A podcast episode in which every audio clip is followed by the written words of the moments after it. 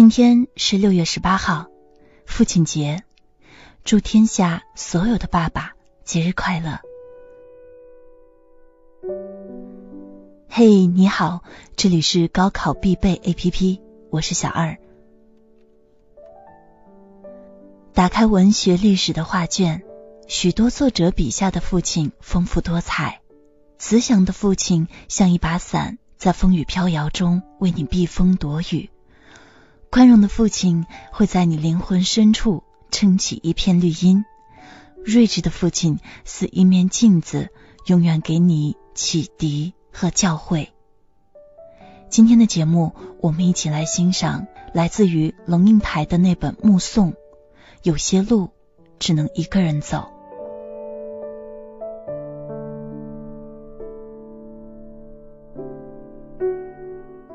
华安上小学第一天。我和他手牵着手，穿过好几条街，到维多利亚小学。九月初，家家户户院子里的苹果和梨树都缀满了拳头大小的果子，枝芽因为负重而沉沉下垂，跃出了树篱，勾到过路行人的头发。很多很多的孩子在操场上等候上课的第一声铃响，小小的手。圈在爸爸的、妈妈的手心里，怯怯的眼神儿打量着周遭。他们是幼儿园的毕业生，但是他们还不知道一个定律：一件事情的毕业，永远是另一件事情的开始。铃声一响，顿时人影错杂，奔往不同方向。但是在那么多穿梭纷乱的人群里，我无比清楚的看着自己孩子的背影，就好像在一百个婴儿同时哭声大作时，你仍然能够准确听出自己那一个的位置。华安背着一个五颜六色的书包往前走，但是他不断的回头，好像穿越一条无边无际的时空长河。他的视线和我凝望的眼光隔空交汇，我看着他瘦小的背影消失在门里。十六岁，他到美国做交换生一年，我送他到机场，告别时照例拥抱，我的头只能贴到他的胸口，好像抱住了长颈鹿的脚。他很明显的勉强忍受母亲的深情。他在长长的行列里等候护照检验，我就站在外面，用眼睛跟着他的背影一寸一寸往前挪。终于轮到他在海关窗口停留片刻，然后拿出护照，闪入一扇门，忽而不见。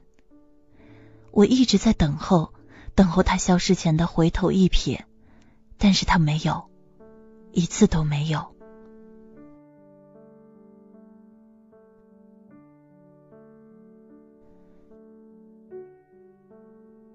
现在他二十一岁，上的大学正好是我教课的大学。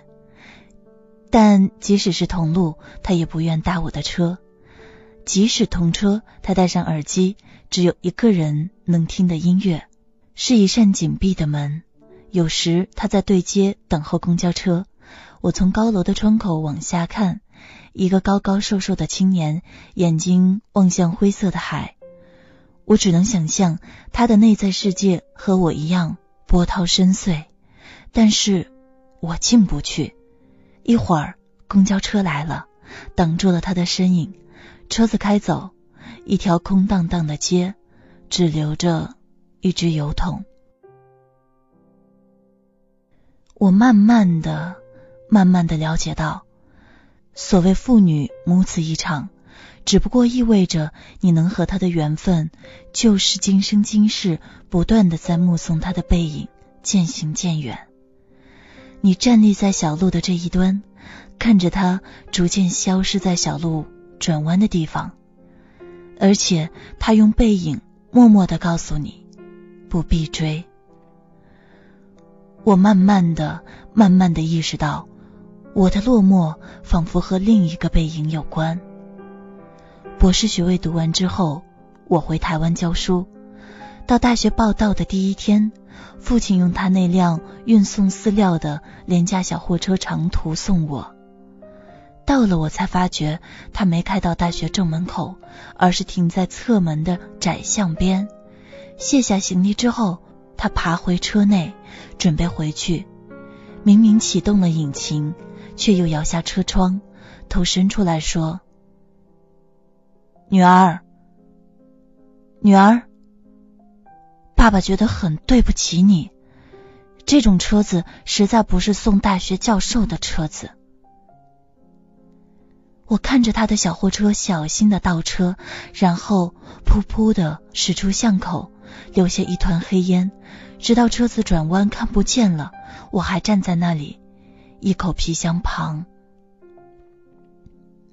每个礼拜到医院去看他，是几十年后的时光了。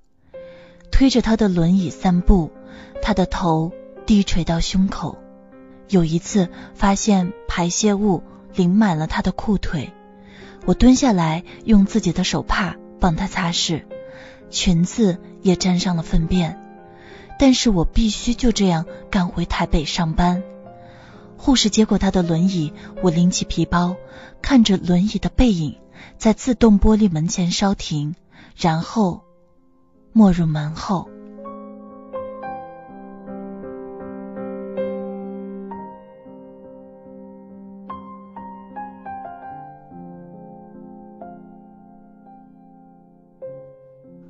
我总是在暮色沉沉中奔向机场。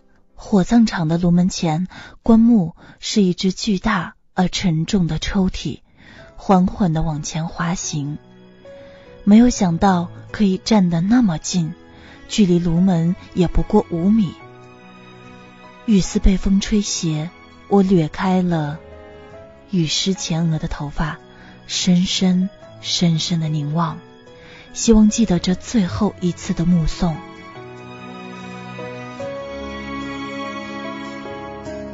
总是向你索取，却不曾说谢谢你，直到长大以后才懂。得你不容易，每次离开总是装作轻松的样子，微笑着说回去吧，转身泪湿眼底。我慢慢的、慢慢的了解到，所谓父女母子一场，只不过意味着你和他的缘分。就是今生今世，不断的在目送他的背影渐行渐远。你站立在小路的这一端，看着他逐渐消失在小路转弯的地方，而且他用背影默默的告诉你，不必追。